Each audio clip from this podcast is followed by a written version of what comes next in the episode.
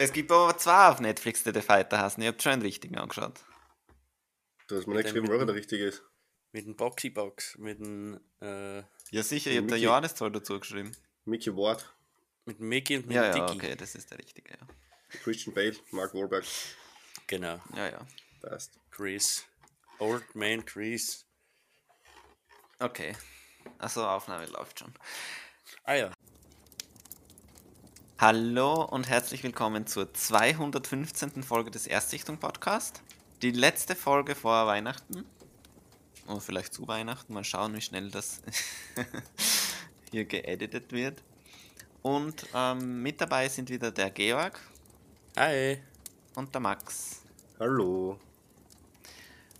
Und wir haben uns vor, im Vorhinein schon ausgemacht, wer welchen Film bespricht. Und wie das so gewohnt ist, geht es um drei Filme. Und den ersten Film bespricht mal der Georg und dann grätsch ich rein zwischendurch, falls es irgendwas gibt. Ja, dann geht's gleich los. Ähm, und zwar war der erste Film äh, der Rotzbub, oder wie er in Deutschland heißt, Willkommen in Siegheilkirchen, glaube ich, oder? Mhm. Warum auch immer der Titel, Titel da anders ist. Ähm, auf jeden Fall Rotzbub, der Dykes-Film. Ähm, das heißt, es geht. Also, besser gesagt, ähm, Dykes ist ein österreichischer Karikaturist. Ein Gewesen. äh, gewesen, genau, stimmt. Er, der ist 2016 verstorben und hat alle möglichen Dinge gezeichnet einfach. Also im Film geht es um einen, einen kleinen, na klein, wie alt ist er im Film? Ich weiß es gar nicht mehr. Der muss in der Anfang der Pubertät sein, ungefähr. Der, Ich, ich glaube, das wird mal gesagt, aber ich würde jetzt auch schätzen, so 14 vielleicht, so vielleicht. 14, 15, sowas.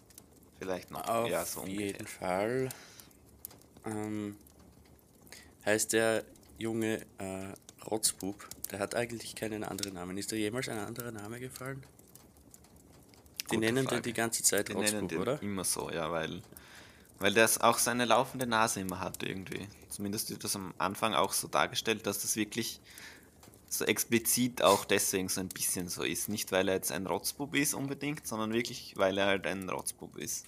Ich kann mich auch erinnern, dass er sich einmal so vorgestellt hat als Servus, ich bin der Rotzbub.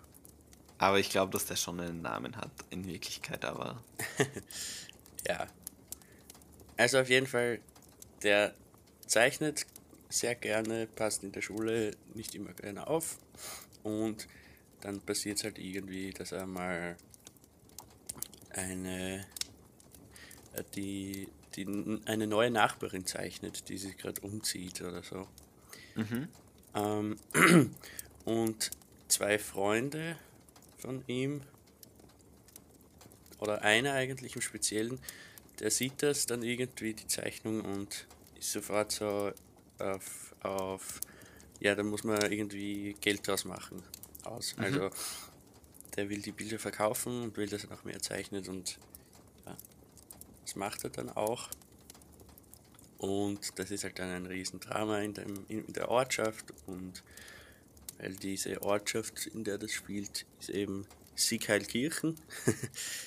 ähm, und das spielt, wann spielt das? in den 60er Jahren, denke ich. 60er, ja, stimmt. Mhm. Ja, ähm, und gleich jetzt zum Anfang, weil er eben da die, die Zeichnung von der, von der Nachbarin, die sich gerade umzieht oder vielleicht halbnackt ist, weil er das gezeichnet hat. Ähm, ich habe irgendwie auch gelesen, dass das schon quasi so vom Dykes an sich ähm, ein bisschen die Parallelen zu seiner Biografie sind. Ich glaube, das- hat das selbst gemacht, also als Kind oder was auch immer. Ja, das ist was, was ich so interessant finde, weil ähm, vielleicht noch, um da anzuschließen, das ist ja, ähm, also der Film ist jetzt 2021, war der in den Kinos und der ist aber schon seit 2013 in Also 2013 wurde mit, den Vor mit der Vorproduktion angefangen quasi. Und, ähm, Genau. Das heißt, dass der Film halt jetzt ewig lang, acht Jahre lang gebraucht hat, bis er fertig wurde. Und er gilt auch als erster österreichischer Animationslangfilm zumindest. Und Achso, ja, stimmt. ähm, dieses halb dieses so ein bisschen biografisch einfließen lassen, das ist was, was es ja in immer wieder gab, in diesem Jahr vor allem irgendwie, dass dass so Filme gibt, die so ein bisschen was Biografisches haben, Autobiografisches, aber eigentlich auch nicht so richtig. Und das finde ich irgendwie super spannend, dass dann ein Film, der eigentlich schon vor acht Jahren angefangen wurde, dass der dann den Zeitgeist so, so genau trifft und dann auch dieses Thema so drinnen hat. Mhm. Also so wie jetzt zum Beispiel die Fabelmanns von, von Spielberg, der neue Film, der jetzt kommt, der ist auch so ein bisschen in die Richtung, dass der so autobiografisch ist, aber halt Ah, okay. nicht direkt, dass man sagen kann, ja, das ist der Steven, sondern halt so ein bisschen. Und da gibt es noch ein paar andere Filme, die eben auch in diese Richtung gehen. Mhm. Verstehe. Ja, habe ich nicht gewusst jetzt. Ähm, ja, äh, soll man die Handlung noch weiter ausführen, ja. wie es- noch weitergeht? Weil ich da jetzt wieder. Aha.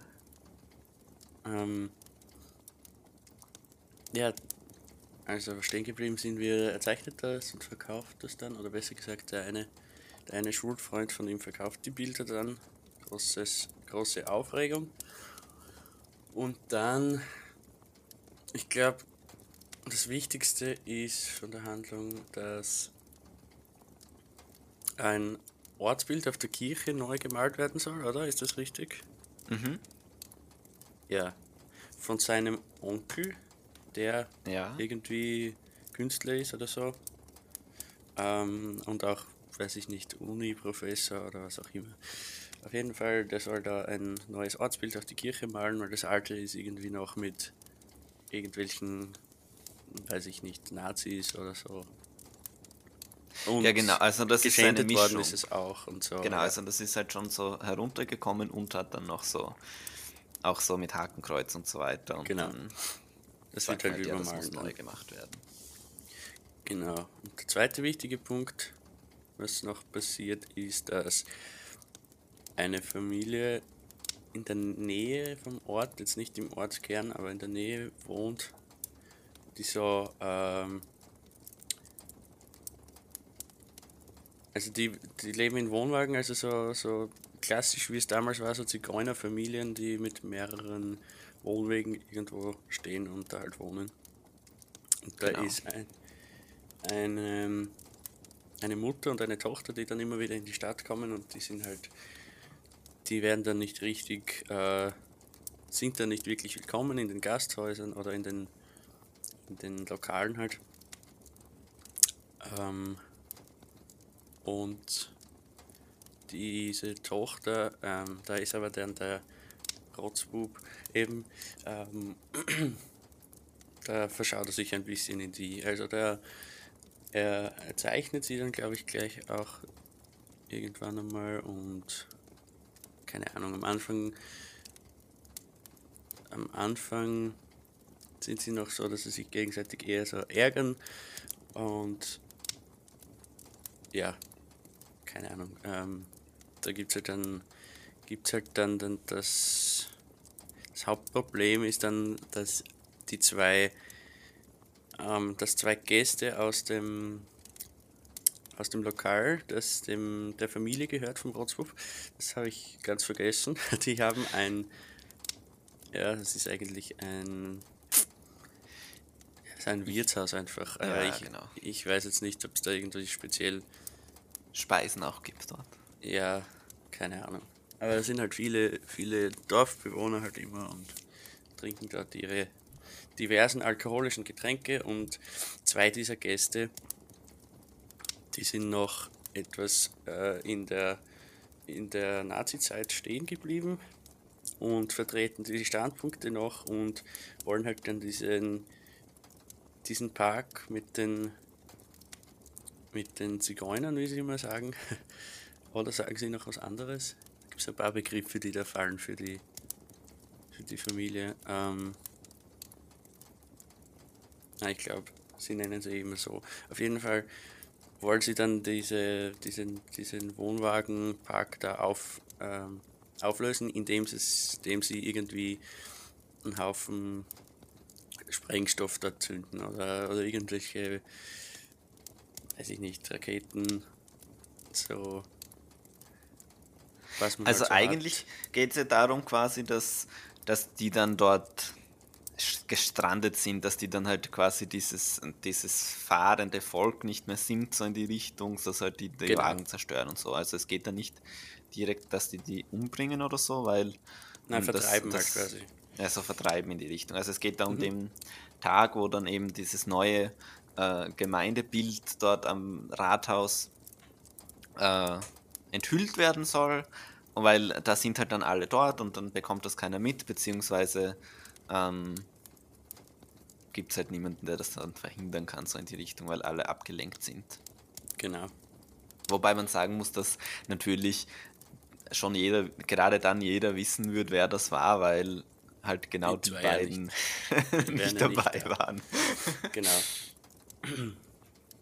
Ja, es gibt dann nur zwei, also na eigentlich durch den durch den Rotzbub wieder. Der hat das irgendwie belauscht. Ich weiß jetzt nicht mehr wo und wann und wie. Ich glaube mehrmals irgendwie mitbekommen halt, dass, dass die das planen.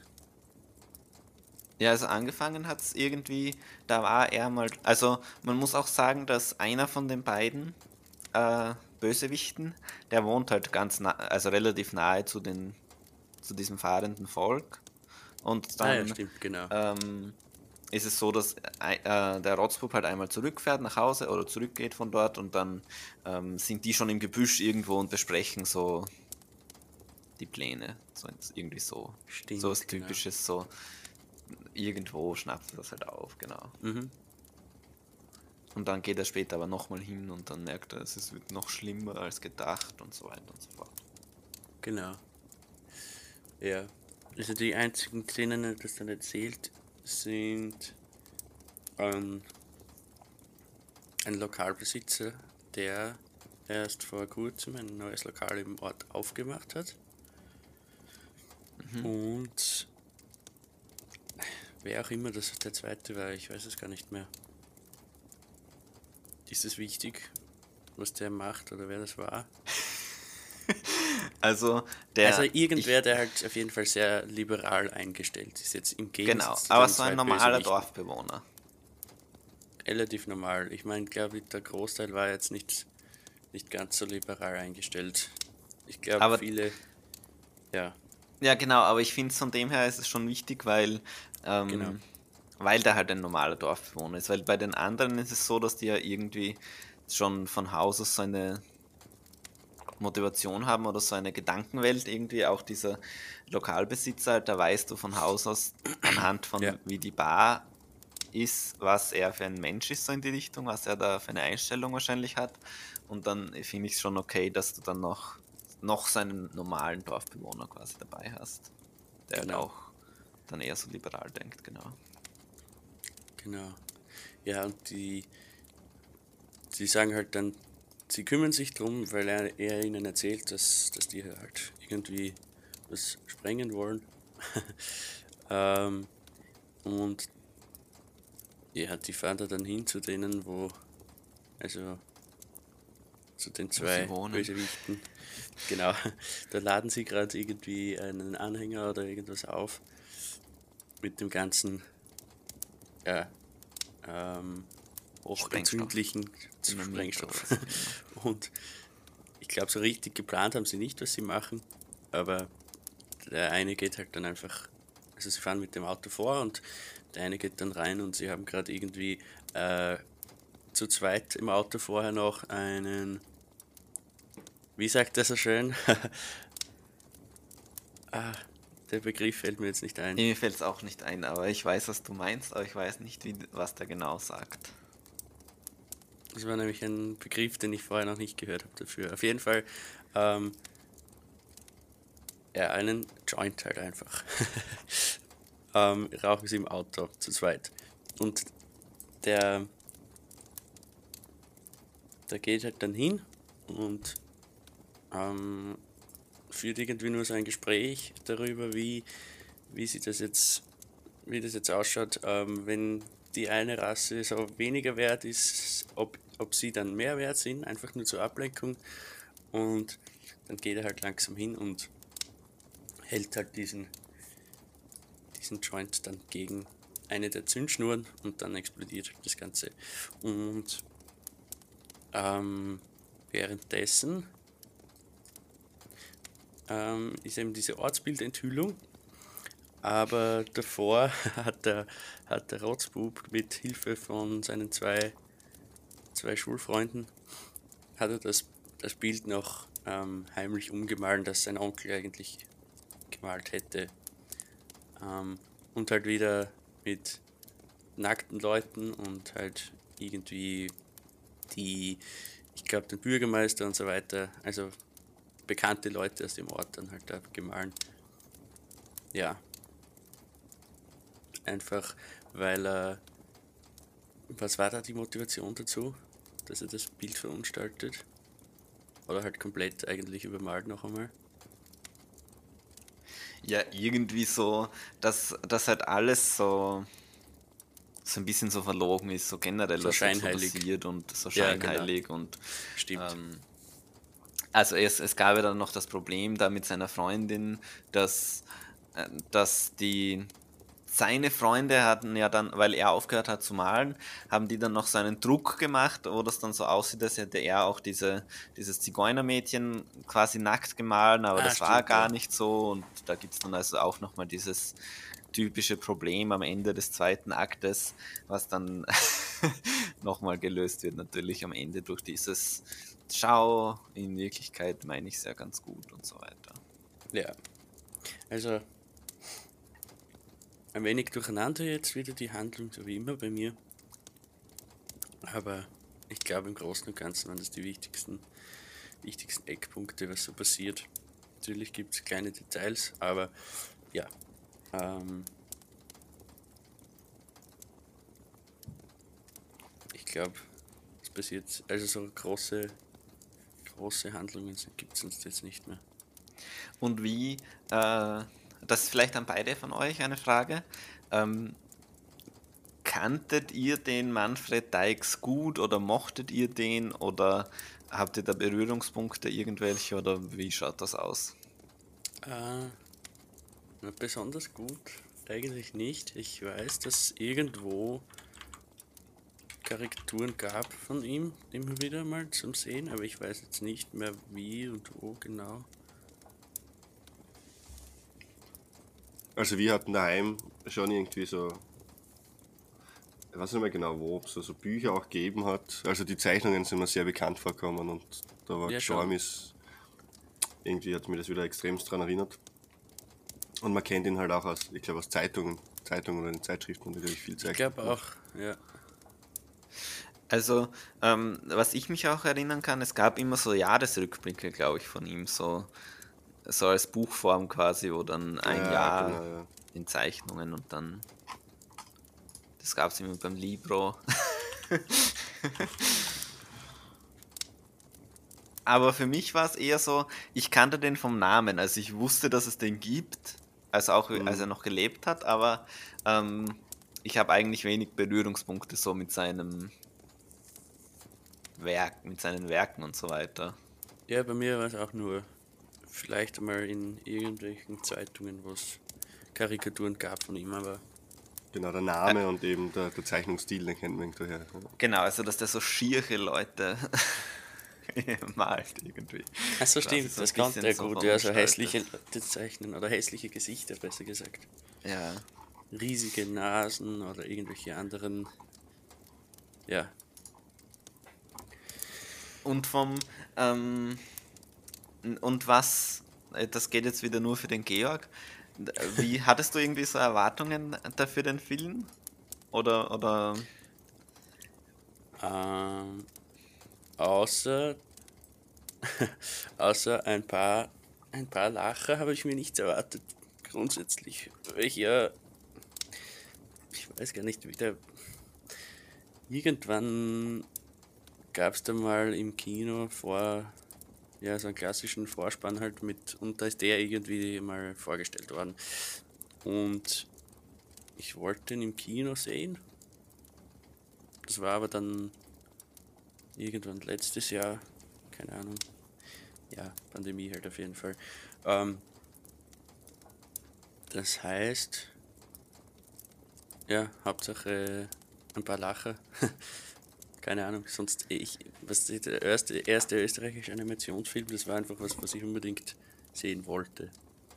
Das, ich habe mir sonst für, nichts erwartet eigentlich. Für mich war es auch eher so in die Richtung, dass ähm, die Vorschau war ganz okay, so ganz, also jetzt nicht irgendwie sch schlecht und dann ähm, eben auch dieses von wegen erster österreichischer Animationsfilm und dass da so lange dran gearbeitet wurde und so und dann ähm, das war das, wo ich mir dann dachte, ja okay, ich schaue mir den auf jeden Fall an, wenn es den irgendwo mal gibt.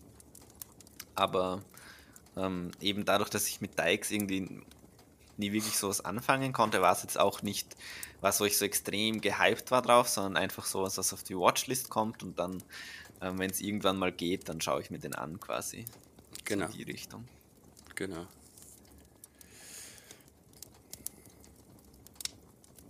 Und, ja.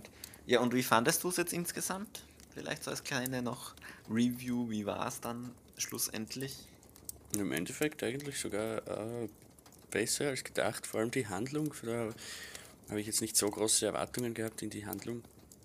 Mhm. Aber ähm, die hat mir dann eigentlich ziemlich gut gefallen, muss ich sagen. Und ich meine, der Zeichenstil ist sowieso, sowieso gut, ja. Ähm, also ich würde es ich jedem empfehlen, der sich für so, also wenn man so generell so österreichische Filme gerne mag, also jetzt müssen, weiß ich nicht, in Richtung österreichische Komödien und so weiter, ich glaube, dann kann man sich das auf jeden Fall anschauen, unbedingt. Also die sprechen halt auch schon so ein, so ein bisschen so dialektmäßig, also genau. auf keinen Fall so Hochsprache. Genau. Aber generell, ich glaube, ich glaube, es ist ein, ein guter Animationsfilm geworden. Ich finde auch, also ähm, technisch merkt man dem das schon so ein bisschen an, dieses, dass der halt schon vor acht Jahren quasi, dass die das so genau. gestartet haben.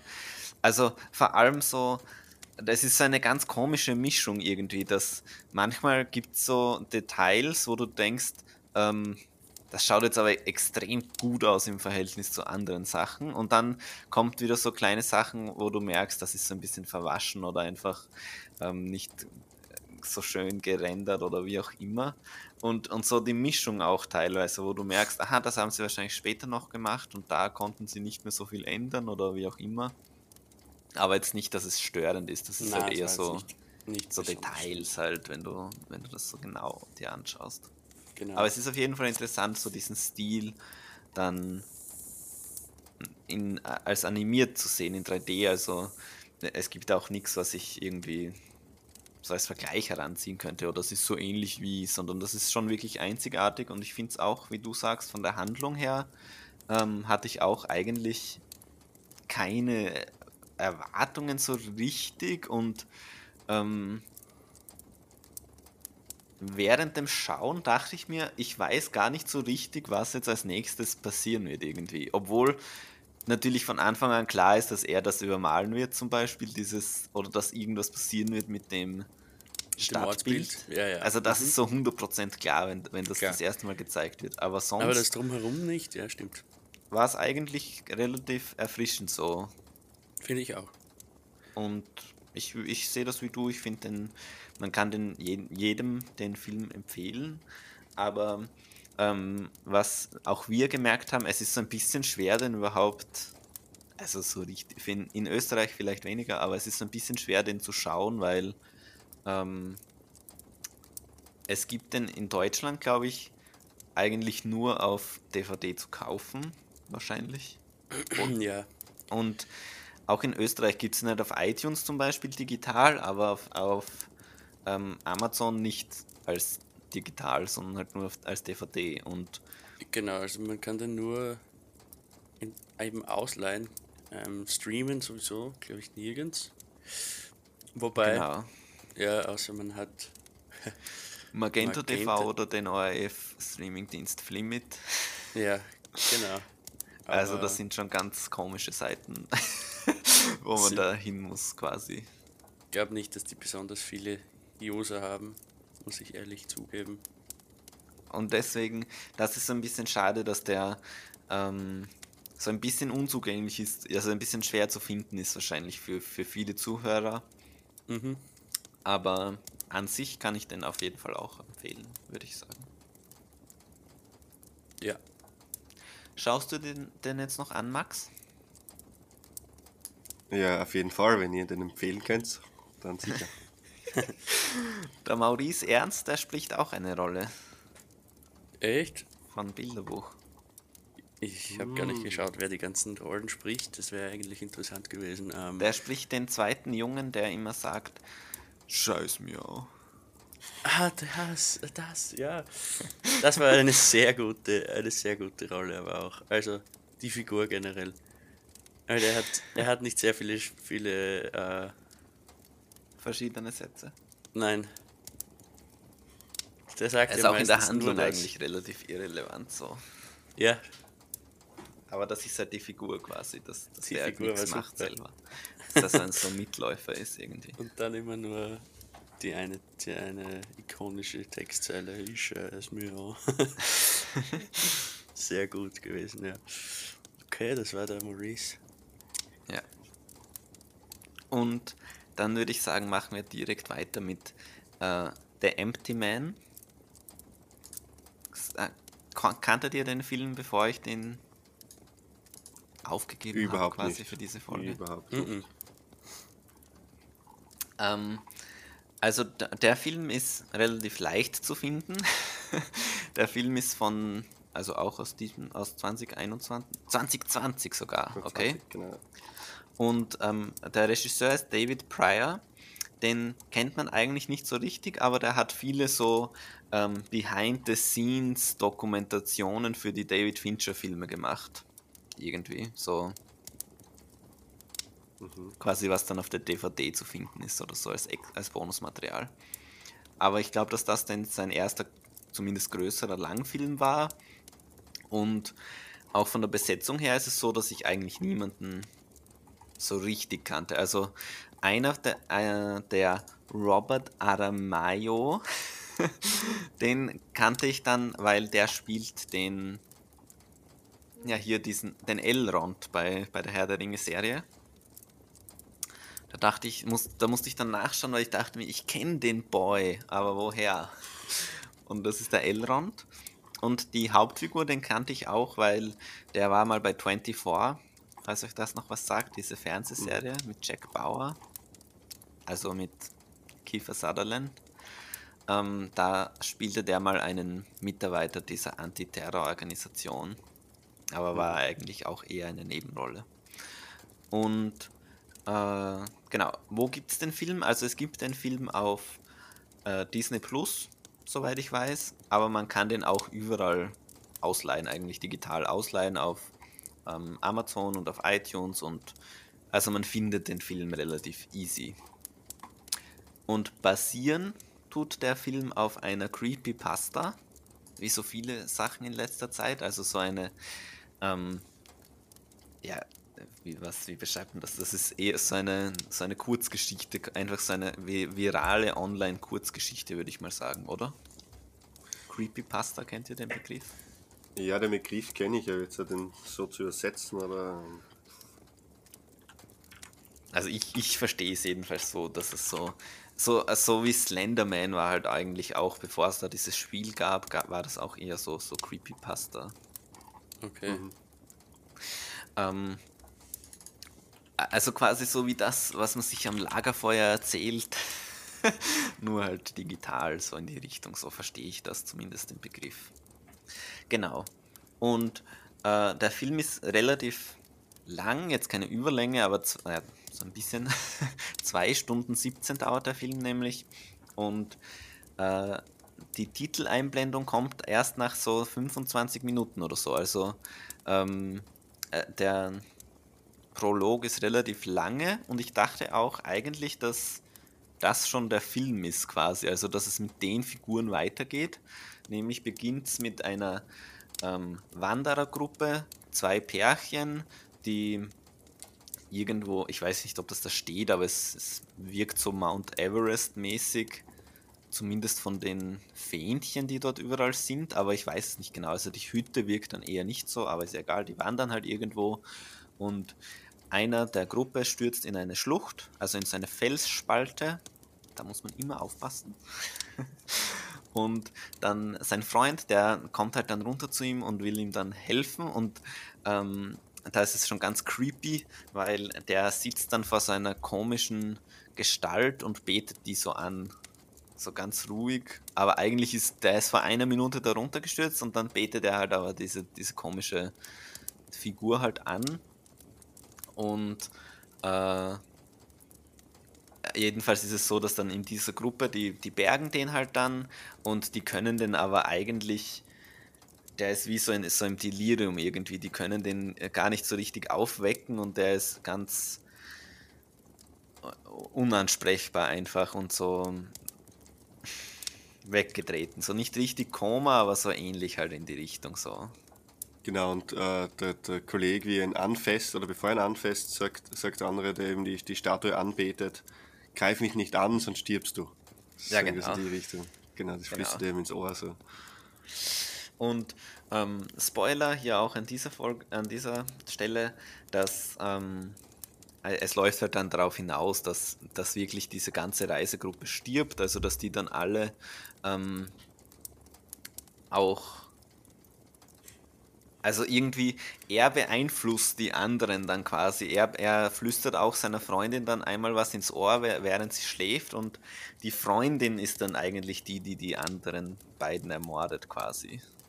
Genau, überleben tut dann Nicht nur der, der eben in die, in die Spalte gestürzt ist. Genau. Aber ist der, ist, kommt der dann eigentlich nicht mehr vor, oder? Der kommt im Film dann noch wieder vor. Das ist der im Krankenbett. Genau, richtig.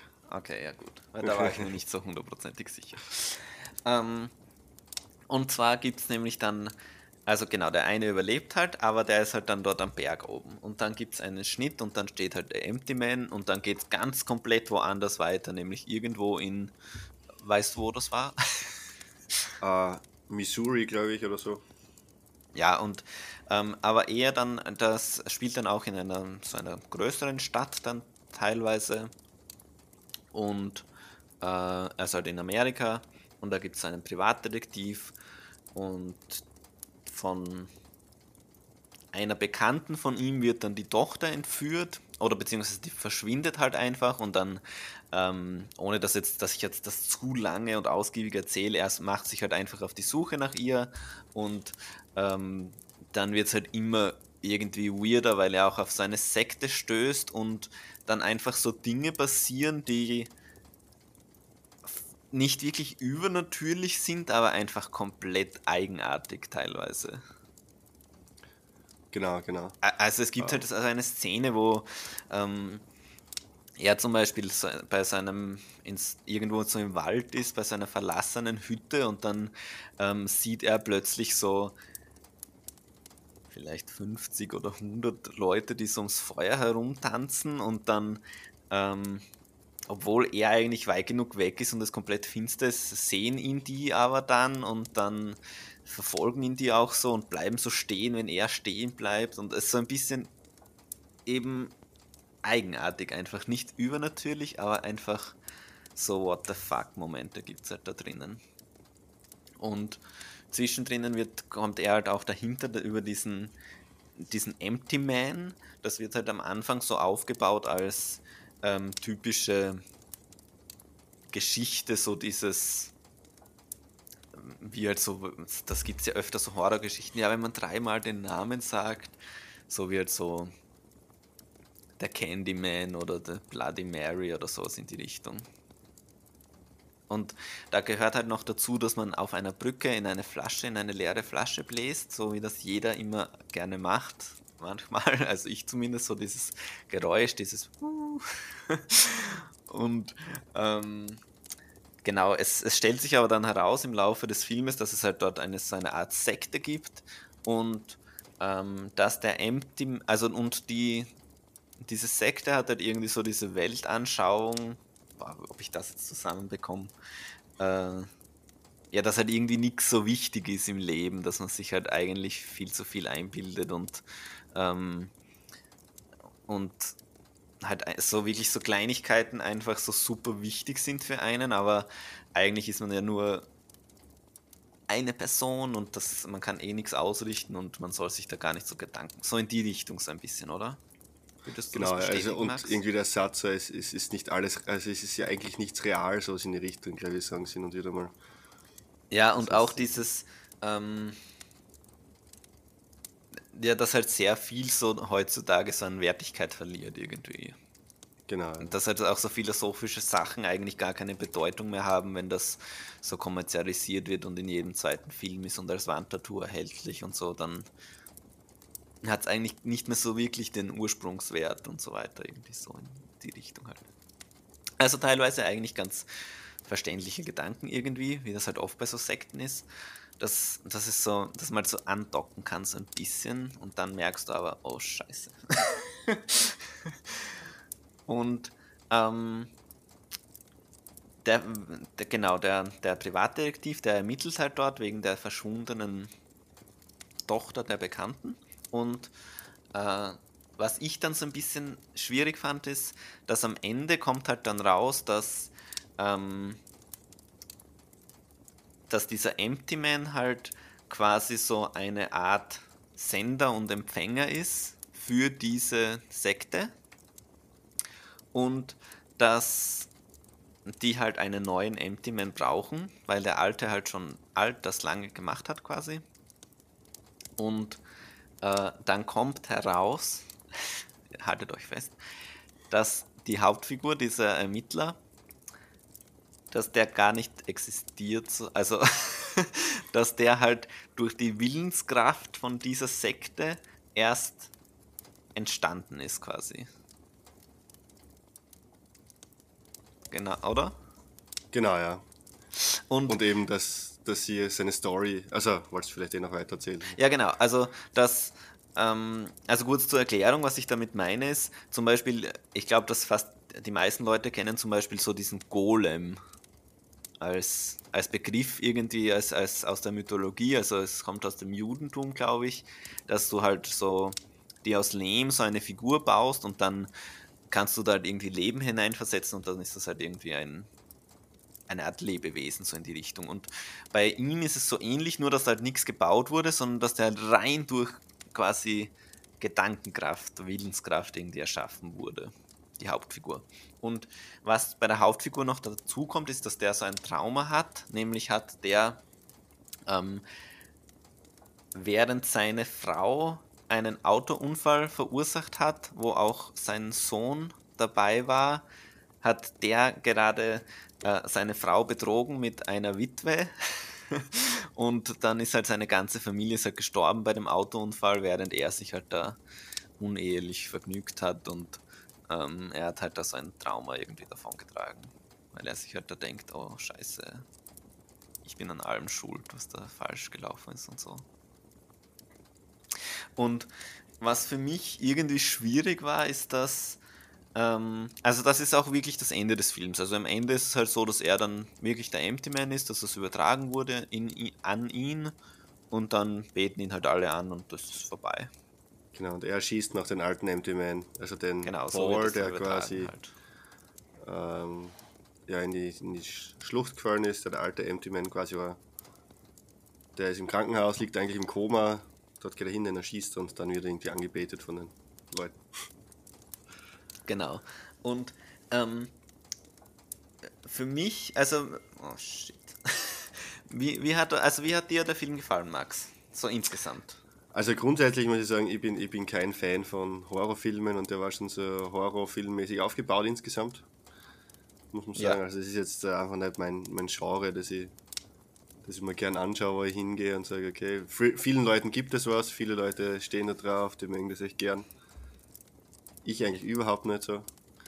Ähm, aber Ähm, ja, trotzdem war es irgendwie interessant anzuschauen, weil es wieder ein bisschen, bisschen was Neues war, sagen wir mal so. Mhm. Äh, und eben auch nichts ist, was ich mir jetzt da so selbst anschauen würde, wo ich jetzt hingehen würde und sagen, oh ja, Empty Man, klingt interessant, schau ich mir jetzt an. Deshalb sehr interessant, aber er hat mir jetzt nicht vergeben. Also jetzt äh, nicht so, dass ich sage, okay, ja, wow, die Erleuchtung und dort und dort haben sie gute Message reingebracht und aha, wow, okay, die Story, die geht in die Richtung, das habe ich jetzt nie erwartet. das ist irgendwie so, der ist halt so dahin gelaufen bei mir, der Film, und ja, keine Ahnung. Ich weiß nicht, wie ist da dir dabei gegangen? Ähm, also mit Horror ist es für mich so, dass ähm, ich finde halt, dass es gibt halt super wenig gute Horrorfilme also so Horrorfilme und Komödien vielleicht ist was, wo es halt extrem viel so Schund gibt und dann vielleicht ein, zwei gute im Jahr oder so in die Richtung. Mhm. Und ähm, was mir halt bei Empty Man gut gefallen hat von, von der Erzählweise und so weiter, ist, dass ähm, es ist zwar irgendwo ein Horrorfilm, aber es gibt halt diese Ermittlerebene, wodurch es für mich irgendwie so, so einen Sinn bekommt. Mhm. Also ganz oft ist es ja, ja, da kommt jemand in ein verlassenes Haus und dann sterben halt alle. Oder so in die Richtung halt. Das, eigentlich weißt du schon, es geht eh um nichts. Weil es sterben halt einfach alle und vor allem wenn es übernatürlich ist, dann werden die den wohl nicht besiegen. Oder zumindest so, dass am Ende dann noch eine Möglichkeit für einen zweiten Teil gibt. Ja. Und ähm, also so von, wenn da so ein Crime Investigation äh, Plot noch rein, reinkommt, dann finde ich das immer gut. Äh, für mich war so ein bisschen das Ende das Problem, weil äh, du weißt immer, dass er ein Trauma hat oder irgendwas eine, was mit sich trägt und es wird am Ende quasi fast zeitgleich aufgelöst, dass was das ist und dass er erschaffen wurde. Und dadurch, dass er ja erschaffen wurde, ist, es, ist das ja nicht echt so richtig. Hm. Und, und das ist was, was ich halt dann, dann denke ich mir, ja, dann ist es eh egal, weil es ist eh nicht passiert. also ja. dieses Trauma ist eh nicht passiert, das ist ja eh nur in seinem Kopf, weil er ja auch nicht quasi wirklich echt ist. Also er ist ja auch nur eine Manifestation oder was auch immer. Und dann, er hat, bildet sich ja das Trauma nur ein. Ja. Also wenn das irgendwie früher schon rauskommt, das natürlich kannst du nicht die Figur einführen und sagen, ja, der hat damals da rumgeschnackselt, während seine Frau gestorben ist und sein Sohn. Aber dadurch, dass es halt ganz am Ende rauskommt, ist es dann so ein bisschen, ja und? Es ist ja, ja wurscht, weil, weil es ist ja eh nicht echt. Und das, das finde ich dann immer so ein bisschen schwierig. Ja. Ja, ich, keine Ahnung. Er wirkt nicht ganz durchgedacht, irgendwie. keine Ahnung. Aber ich fand ihn an sich, fand ich ihn schon gut, weil auch diese, ähm, dieses Grus, also so gruselig, ja, es ist eher wirklich so gruselig. Die Gruselelemente ist das, was mir gefallen haben. Also wirklich zum Beispiel das, wo die ums Feuer tanzen, das fand ich richtig gut. Oder auch, wo, wo der Bär dann so aufsteht wo auf einmal ja. der Bär aufsteht, das fand ich auch cool. weil, weil das kann halt immer alles passieren, so ein bisschen. Und ähm, ich finde auch, dass, dass es nicht so durchschaubar war, zum Beispiel. Ich, ich wusste nicht, dass am Ende rauskommen wird, er ist, er ist quasi der Empty Man. Ja, das ist vielleicht das einzig wirklich Positive, was ich auch an Filmen mag, ist, wenn du das nicht durchschauen kannst. Und es hätte so ausgehen können, dass, okay, ja, er hat das aufgelöst, im Krankenhaus ist es, das ist eine Sekte, was auch immer, und zum Schluss geht alles gut aus und er sitzt zu Hause und, keine Ahnung, trinkt sein Bier und tut Fernsehen schauen. So, das ist es halt nicht, sondern ist halt irgendwie, keine Ahnung, jetzt ist er der neue Typ und ja, könnte theoretisch weitergehen. So, und es ist nicht so, es ist halt nicht so auf, wie man es erwarten würde. So, und das ist cool irgendwie dran, finde ich. Ja, auch dieses, ähm, das Problem ist halt für mich wirklich, dass ich finde, eigentlich fand ich ihn richtig gut, nur, ähm, und das ist so ein bisschen so ein dummes Argument, aber man darf halt nicht drauf rumdenken. Ja, eh, und das sollte man, glaube ich, auch generell bei Filmen, vor allem bei so Horrorfilmen, nicht wirklich machen, weil für das sind sie wahrscheinlich nicht da, dass du drauf rumdenkst und dann denkst, okay, das passt ja nicht. Und das ist nicht Ja. ganz richtig, sondern wie wenn Gibt's du sagst, ja, die, ja, voll, voll, auf jeden Fall, auf jeden Fall. Aber wenn du sagst, ja, okay, die Gruselelemente sind das, was er taugt hat, dann hat er genau das Richtige erreicht. So, warum das Ja, aber auch, also auch dieses Investigation-Ding, dieses, Ja. das, das, dieser Fall an sich war schon irgendwie interessant, aber ähm, warum gab es überhaupt diese, also warum gab es überhaupt die Morde quasi, dass, damit er dann dorthin kommt, damit er dieses Ziel erreicht oder warum? Ja, das Am halt nicht ist das stellen. der Grund, oder? Die Frage darfst du halt nicht stellen, warum. Ich, ich finde, da gibt es so viele Fantasiewelten, wo man sich solche Fragen nicht stellen darf. Und ein gutes Beispiel, was ich erst letztens wieder drüber nachgedacht habe, waren die ganzen. Ich finde, bei Harry Potter gibt es auch so viele Unschlüssigkeiten teilweise. Mhm. Aber Zu- eben, ein- zum Beispiel nur bei, ein Beispiel, was mir jetzt einfällt. Ja. Aber eben, bei Harry Potter, da denkst du nicht drüber nach, zumindest ich nicht, weil das ist für mich so eine in sich geschlossene Welt, wo einfach alles zusammenpasst, so in meinem Kopf. Das und ich denke nicht drüber, Das stimmt, ich das- denke nicht drüber nach. Und deswegen passt es dann auch irgendwie. Das ist ein bisschen anders, Also- stimmt. Bei, bei, bei Empty Man war für mich, so wie das, was ich jetzt gemeint habe, mit dem, äh, warum gibt es die Morde überhaupt und so weiter. Ähm, das Einzige, was ich mich wirklich nach dem Film direkt gefragt habe, war eben dieses wegen dem Ende. Was, dieses Ja. What's the point? Warum ähm, gibt es dieses Trauma, wenn es dieses Trauma eh nicht gibt? Also für die Figur ist es ja wichtig, dass er das Trauma hat, weil er irgendwie dadurch ist er halt offener dafür, dass er dann den Empty Man empfangen kann, so in die Richtung irgendwie, oder?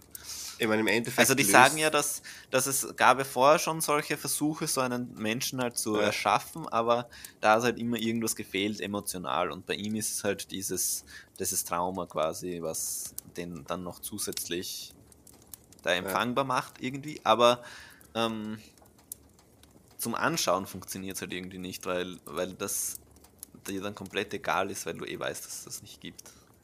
Ja, im Endeffekt, was beim Film irgendwie schon so ist, es, es löst sich halt nichts auf. So. Also die Story, wie die in, im, im Berg raufgehen und der dann in das Loch reinfällt, okay, und dann sitzt er vor der Figur, aber keiner weiß, wer die Figur ist, wo die herkommt. Also das ist so, so ein Knochen, Knochenmaxi quasi. Keine Ahnung, das, das löst sich alles nicht auf, das ist einfach irgendwas. Deswegen, wenn man da weiter nachdenkt, okay, warum ist das, warum ist das, könnte es komplett auseinandernehmen, weil im Endeffekt Aber macht's da, das zum Beispiel hat mich überhaupt nicht gestört, weil ähm, ja dann es ist ja wurscht, ob du dann sagst, ja, das ist eh von einem tibetanischen Geist und dann weiter. Also da, das fand ich eigentlich okay, weil ähm, du, das musst du nicht so unbedingt auserklären. Ich finde da, dadurch, dass es halt das gibt, ist es okay, dass es das gibt irgendwie. Aber dann darfst du irgendwie überhaupt keine Sinnfrage stellen bei den Sachen, sondern eben. keine Ahnung, das einfach so annehmen. Okay, okay, passt, jetzt ist er das und dann hat er sein Trauma, was nicht wirklich ein Trauma ist, fertig. Ja, es stimmt schon. Ich, ich fand ihn eigentlich ganz gut, aber eben, man, man darf halt nicht so viel drüber nachdenken. So, so insgesamt. Gut, Ja. gute letzte Worte, glaube ich, zum Film, das passt. Ich glaube auch. Aber wir haben ja noch einen weiteren Film übrig.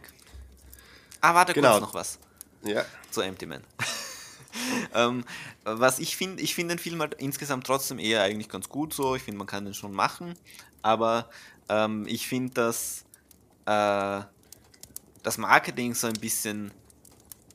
Der, der ist halt so richtig untergegangen, der Film. Das ist halt das, weil auch dieses Cover finde ich richtig schlecht, weil. Also, das ist halt, schaut halt wirklich so Slenderman-mäßig aus und ähm, also ich, wenn ich das Cover sehe, würde ich mir nie denken, ja wow, Empty Man. Also auch dieser Name allein schon, dieser ja der Name ist komplett trash, finde ich irgendwie so. Also ähm, so dieses ganze, ähm, was man sich im Vorhinein da Gedanken gemacht hat zu dem, äh, wie man den vermarktet, wie man den an den Mann und an die Frau bringt.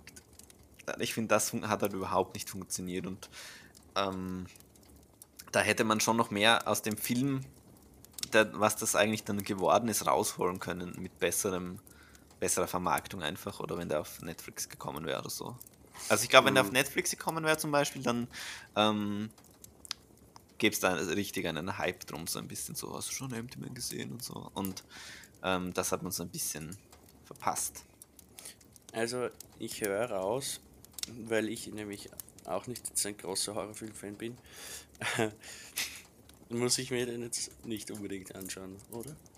Es gibt, also von mir gibt es keine Empfehlung für den Film. Okay. Also, Als, als Nicht-Horror-Film-Fan.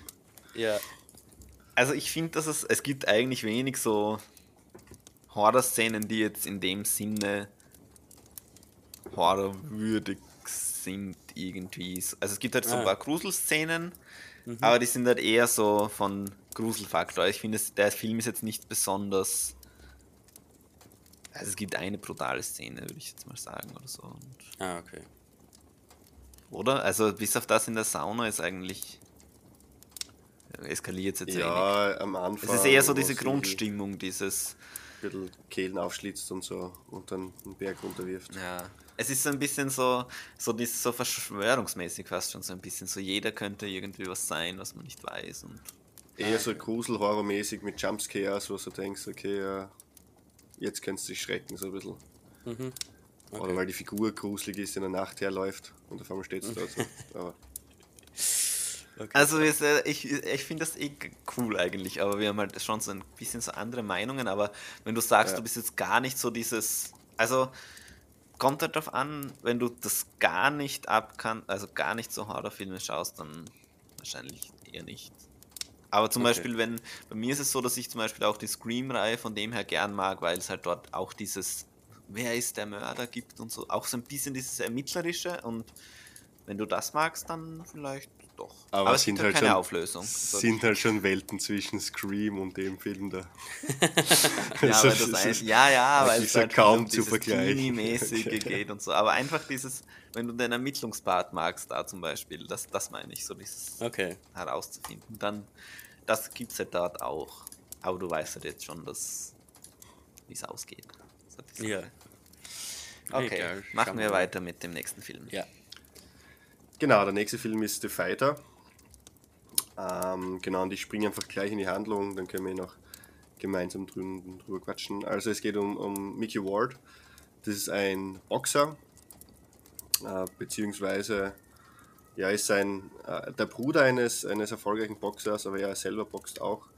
Und im Endeffekt äh, fängt der Film so an, dass eigentlich gerade äh, ein Film gedreht wird über seinen Bruder, also über Dicky. Dicky heißt, also es ist Mickey und Dicky. Dicky ist der Bruder, der ehemalige Boxer war. ähm, HBO äh, dreht über ihm eine Dokumentation sozusagen und er sagt immer, ja, das ist eine Doku darüber, äh, über sein Comeback. In Wirklichkeit ist es nicht wirklich eine Doku über sein Comeback, äh, aber darüber dann später ein bisschen mehr. Genau, und es geht darum, dass, dass Es ist, also es, wir können auch später die Frage aufstellen, ob er überhaupt wirklich so erfolgreich war. Ja, Ja. genau. Äh, auf jeden Fall ähm, trainiert ähm, Mickey Ward gerade und ist quasi der aktive Boxer und Dicky ist sein Trainer. Und die Mutter von den beiden ist so die Managerin von Mickey. Ähm, und es ist so, dass ähm, genau Dicky aber inzwischen nicht mehr sportlich ist und nicht mehr wirklich im Leben steht, sondern eigentlich drogenabhängig ist. Und ähm, genau, im Film stellt sich so ein bisschen heraus, dass, dass er, also Dicky und, und die Mutter von den beiden eher selbstsüchtige, ähm, ja, weiß nicht, ähm, Pläne haben und nicht wirklich drauf und dran sind, Mickey perfekt zu fördern. Und das, das sieht man auch eigentlich dann im ersten Kampf, der gezeigt wird. Und zwar ist da ein Kampf ausgemacht für Mickey und ähm, kurz bevor der Kampf beginnt eigentlich oder am gleichen Tag erfahren sie ja, dass der eigentliche Gegner krank geworden ist und der wird jetzt ausgetauscht gegen einen anderen Gegner. Und der neue Gegner ist aber 20 Pfund schwerer als Mickey und wäre dann in einer höheren Gewichtsklasse. Und da stellt sich die Frage, ob er jetzt trotzdem antreten soll oder nicht. Und ähm, ja, wer sich ein bisschen auskennt im Boxen, der weiß, dass wenn ein Boxer eine höhere Gewichtsklasse hat, dann ist es für einen anderen Boxer eigentlich fast unmöglich zu gewinnen, weil es einfach so ein St- Unterschied ist in Stärke, äh, den du fast nicht ausgleichen magst, äh, egal wie flink du bist oder egal wie gut du bist. Und es ist dann so, dass ähm, die Mutter von Mickey und äh, sein Bruder ihn aber dazu ein bisschen drängen, dass, dass er trotzdem den Kampf quasi äh, machen soll. Und er kriegt dann halt richtig aufs Maul, verliert den Kampf. So, ähm, und den beiden ist es eigentlich nur darum gegangen, dass sie ja die, die Antrittsprämie kriegen, eigentlich vom, vom Kampf so ein bisschen. Mhm, genau. Ähm, genau, und danach ist Mickey eben ziemlich fertig. Ähm, und genau, er hat, aber vor dem Kampf hat er noch eine Barkeeperin kennengelernt. Äh, wie war ihr Name? Wisst ihr das schnell? Charlene. Genau, die Charlene. Ähm, Genau, ja. und Kellnerin. die Kellnerin, genau. Äh, und die kriegt es so ein bisschen mit, dann auch im Nachhinein. Ähm, und mit der kommt er dann zusammen, der Mickey. Und es ist aber so, dass sie ein bisschen herausfindet oder das ein bisschen von außen besser erkennen kann, dass er eigentlich von den beiden ziemlich ausgenutzt wird. Ähm, und er kriegt aber auch ein Angebot von einem anderen Manager, dass er bei ihm boxt und fängt dann auch an mit äh, einem anderen Trainer zu trainieren. Und genau, es ist dann so, dass der Dicky ähm, Geldprobleme hat, weil er eben auch drogensüchtig ist und dann versucht er seine Freundin zu prostituieren und wartet eben irgendwo hinterm Auto als Fake-Polizist und äh, will dann quasi den Mann, der hinkommt, ausrauben, um ein bisschen Geld zu kommen, wird dann aber von der richtigen Polizei verfolgt. Äh, und in dieser Polizeiverfolgung ähm, kommt dann aber auch Mickey dazu. Und die Polizisten verhaften dann beide, aber während der Verhaftung äh, haut ein Polizist Mickey ziemlich stark auf die Hand, dessen Hand bricht dann und ist natürlich nicht so toll für einen Boxer, weil dann kann er nicht mehr boxen. Ähm, Dicky kommt ins Gefängnis, Mickey kommt auch kurz ins Gefängnis, aber wird dann, glaube ich, gleich wieder rausgelassen. Ähm, genau, und Mickey ist dann quasi fertig mit seiner Mutter und mit, mit äh, seinem Bruder. Ähm, und es geht dann so weiter, dass äh, er dann trotzdem weiter Kämpfe hat und mit anderen trainiert. Und bei den Kämpfen ist eigentlich, genau, im ersten Kampf, den er dann alleine hat, sieht es aus, als ob er verlieren würde. Und kurz vor dem Kampf ist er aber noch zu Dicky gegangen und hat sich quasi, Dicky wollte ihm Tipps geben, wie er den Kampf gewinnt. Ähm, Mickey hat aber nicht auf ihn gehört. Am Anfang, ist dann mitten im Kampf und irgendwann im Kampf, der, den er schon zu äh, verlieren scheint, erinnert er sich aber dann wieder an die Worte von Dicky und setzt dann die Taktik um vom Dicky und gewinnt dann den Kampf noch gerade, also so in den letzten paar Sekunden quasi oder in der letzten Runde. Ähm, genau, und das will er am Anfang auch nicht zugeben, aber in Wirklichkeit ähm, eben hat Dicky damit so geschafft, dass, dass Mickey, die blöden Namen, hätten andere Namen noch nennen können, dass Mickey den Kampf gewinnt. ähm, Aber die heißen ja wirklich so. Genau, die heißen nicht wirklich so. Also es ist ein Film nach wahrer Begebenheit. So. ähm, genau. Ähm, es ist dann aber so, dass, dass er eben nicht mehr mit Dicky und seiner Mom quasi trainieren will und diese ein bisschen ausschließt. Dicky schafft es dann irgendwo im Knast, dass er nicht mehr drogenabhängig ist. Also da sieht man auch ein paar Szenen, wie er dann irgendwie so seinen, äh, den Entzug irgendwie hat, so einen kalten Entzug. Äh, der trainiert dann selber auch ein bisschen im Gefängnis wieder, dass er ein bisschen fitter ist. Ähm, kommt dann heraus aus dem Gefängnis und Dicky rechnet damit, dass er mit Mickey wieder weiter trainieren kann oder dass er, dass er weiter eben sein Trainingspartner ist. Ist aber nicht so. Ähm, Charlene setzt sich auch dafür ein, eben, dass er nicht mehr mit seiner Mutter und seinem Bruder trainiert. Äh, und genau, im Endeffekt ist es dann so, dass sich genau, dass Mickey dann doch sagt, okay, er irgendwie, ja, er trainiert wieder mit seiner Family, dann auch haut Charlene ab, aber Dicky setzt sich dann dafür ein, eben, dass wieder alle zusammenkommen und im letzten Kampf, da geht es dann um äh, irgendeine, irgendeine Gürtel, glaube ich, um, ich weiß nicht, welche Gewichtsklasse das ist. Auf jeden Fall ist dann so, dass Dicky und Mickey wieder irgendwie zusammen im Ring stehen und die ganze Family zusammen ist und Mickey gewinnt dann den Kampf so ein bisschen. Also das ist so grob erzählt einmal die Story. Ich weiß nicht, ob ihr da gleich noch irgendwas hinzufügen wollt.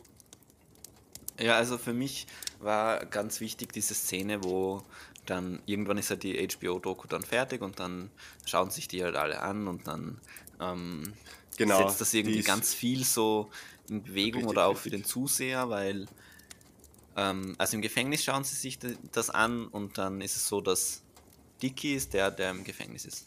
Genau, richtig. Und, und dann, ähm, das ist halt auch für ihn so der Moment, wo er merkt, so, oh scheiße, es ist eigentlich, was ich hier mache, ist wirklich.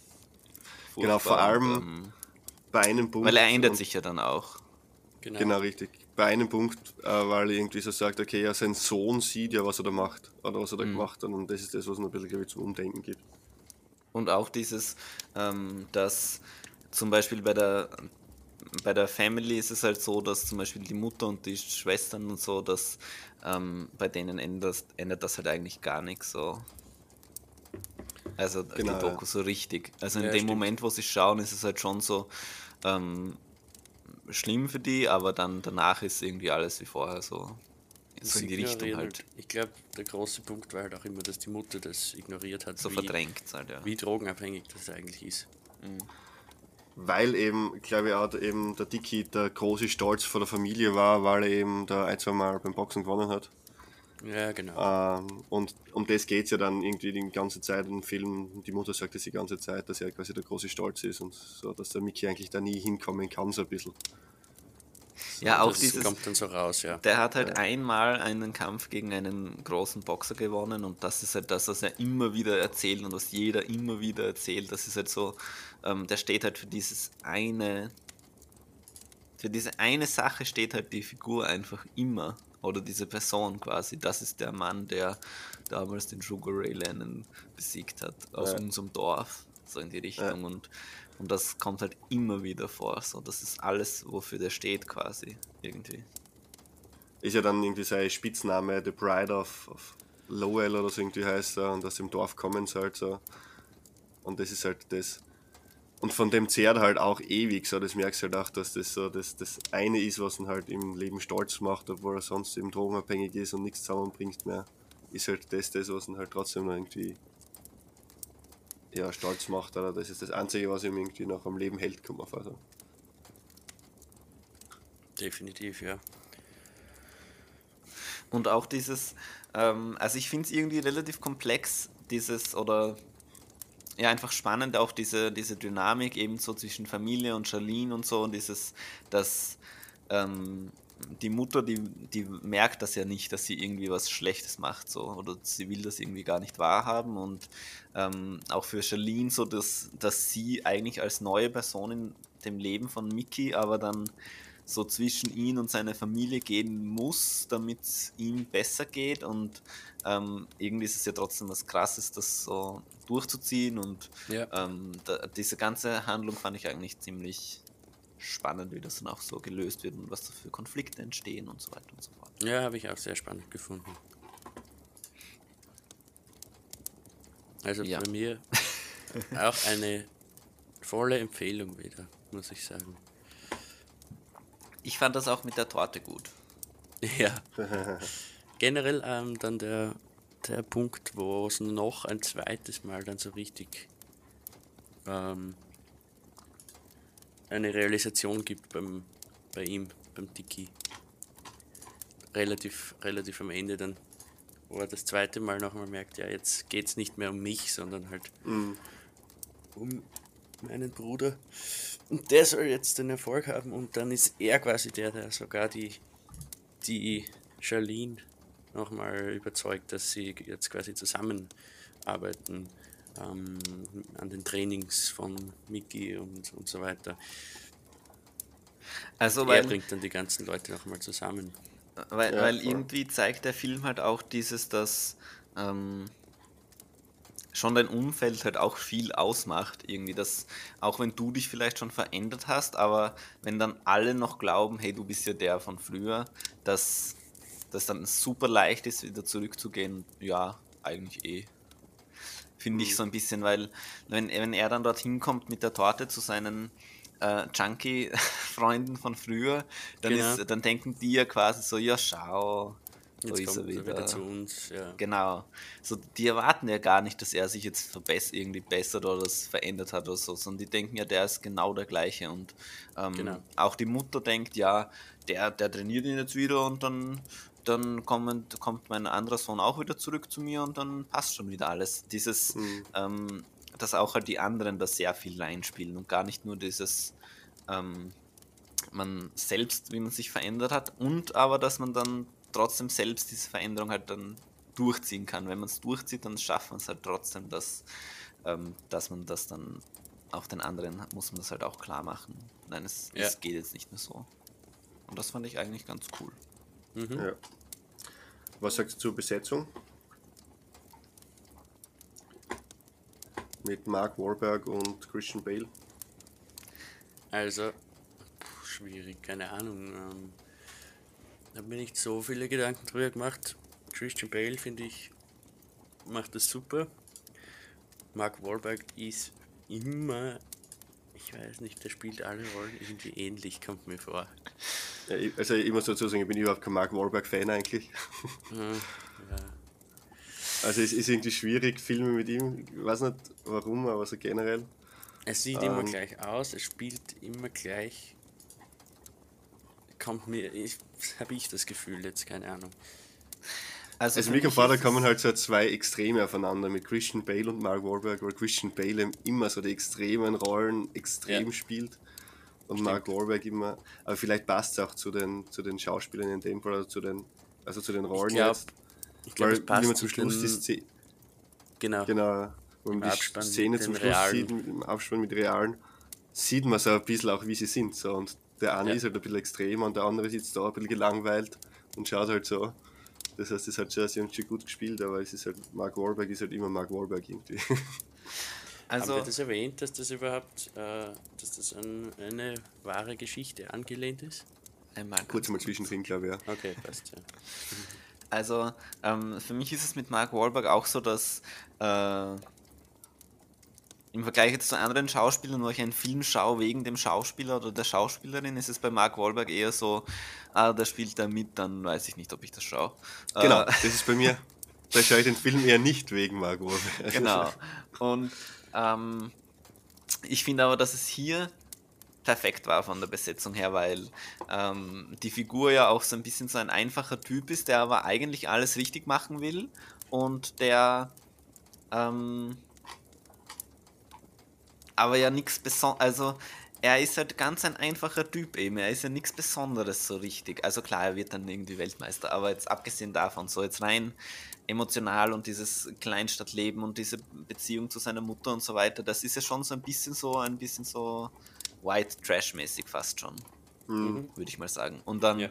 ähm, finde ich die Figur eigentlich perfekt und auch so, wie, wie es besetzt ist mit Mark Wahlberg, weil ähm, wenn es zum Beispiel umgekehrt gewesen wäre, hätte es überhaupt nicht funktioniert für mich. Wenn, wenn Christian Bale der wäre, der ähm, dort quasi missbraucht wird und dann ähm, Mark Wahlberg der ist, der hat früher damals und jetzt Drogen ab. Ich finde, das hätte irgendwie nicht so gut gepasst. Ich finde, dass für diese Figur das eigentlich ziemlich gut besetzt ist mit Mark Wahlberg. Ja. Ja. Kann man. Also, dass das auf den Charakter, finde ich, äh, den spielt er schon sehr ja. gut. Aber man muss sagen, auch wieder ein Film, den ich mir wahrscheinlich, ist jetzt nicht das Genre, das ich mir so anschauen würde. Privat, wo ich sagen würde, okay, ja, okay, The Fighter mit Mark Wahlberg. Okay, ja, schauen wir mal Wegen rein. dem Namen schon. Na, generell einfach so, vom, auch vom, von der Art und Weise von Film, so ein Boxfilm jetzt, weiß ich nicht, das ist halt wie so ein- irgendwie so typischer amerikanischer Hollywood-Film irgendwie, so, keine Ahnung, das ist für mich so, Aber ich finde, es geht ja nicht so wirklich ums Boxen. So viel. Also ich finde, wenn das jetzt ein Weitsprungfilm wäre, dann könntest du den genau gleich erzählen. Ja. ja, aber würde ich mir auch nicht anschauen wahrscheinlich. Es, hat, also Amerika es ist schon sehr Hollywood. Ist schon so, dieses Sportfilm ist sowieso sowas Amerikanisches irgendwie. Ja. ist Ja, klar. voll. Das stimmt. Aber ich fand den schon schon sehr gut, muss ich sagen, so insgesamt. Weil, Ja, ich auch, also auf jeden Fall, auf jeden Fall. Weil der auch so alle Momente drinnen hat und ich, es gibt auch nichts, was ich was mich stört. Also alle Dinge, die mich stören, sind eher so Sachen, wie halt Figuren reagieren. Aber das ist ja was Gutes quasi. Ja. Genau. Genau. Also, sind was vielleicht so das Einzige ist- oder so, die mich stören. Was vielleicht das Einzige ist, aber was du halt nicht ändern kannst, ist, dass bei den Kämpfen, dass du halt ziemlich genau weißt, wie, es jetzt, wie jetzt der Kampf ausgeht. So, aber das ist halt so, weil die Kämpfe halt so ausgegangen sind, halt in Wirklichkeit auch. Da kannst du halt jetzt nicht viel ändern dran. Aber das ist halt so das Vorherseh Ja. es ist, Er ist ja recht vorhersehbar, der Film, muss man sagen, so grundsätzlich. Nichts, was jetzt so brutal überrascht, finde ich. Ja, aber das Ja. ist halt die Sache. Bei Top Gun weißt du auch, dass am Ende die Mission funktionieren wird. Eben, und da haben wir geredet bei Top Gun, haben sie brutal gut gemacht. Also hat mir extrem gut gefallen, haben es brutal gut gemacht, weil es zwar weißt, wie es ausgeht, aber trotzdem, trotzdem geiler Film irgendwie gewesen. Ähm, ja, bei dem Ja. vielleicht auch ähnlich, ja. Und kennt ihr andere Filme von dem David O. Russell, der hier Regie geführt hat? Ich glaube nicht. Ich bin mir jetzt nicht sicher, weil. Ich meine, der Name kommt mir sehr bekannt vor.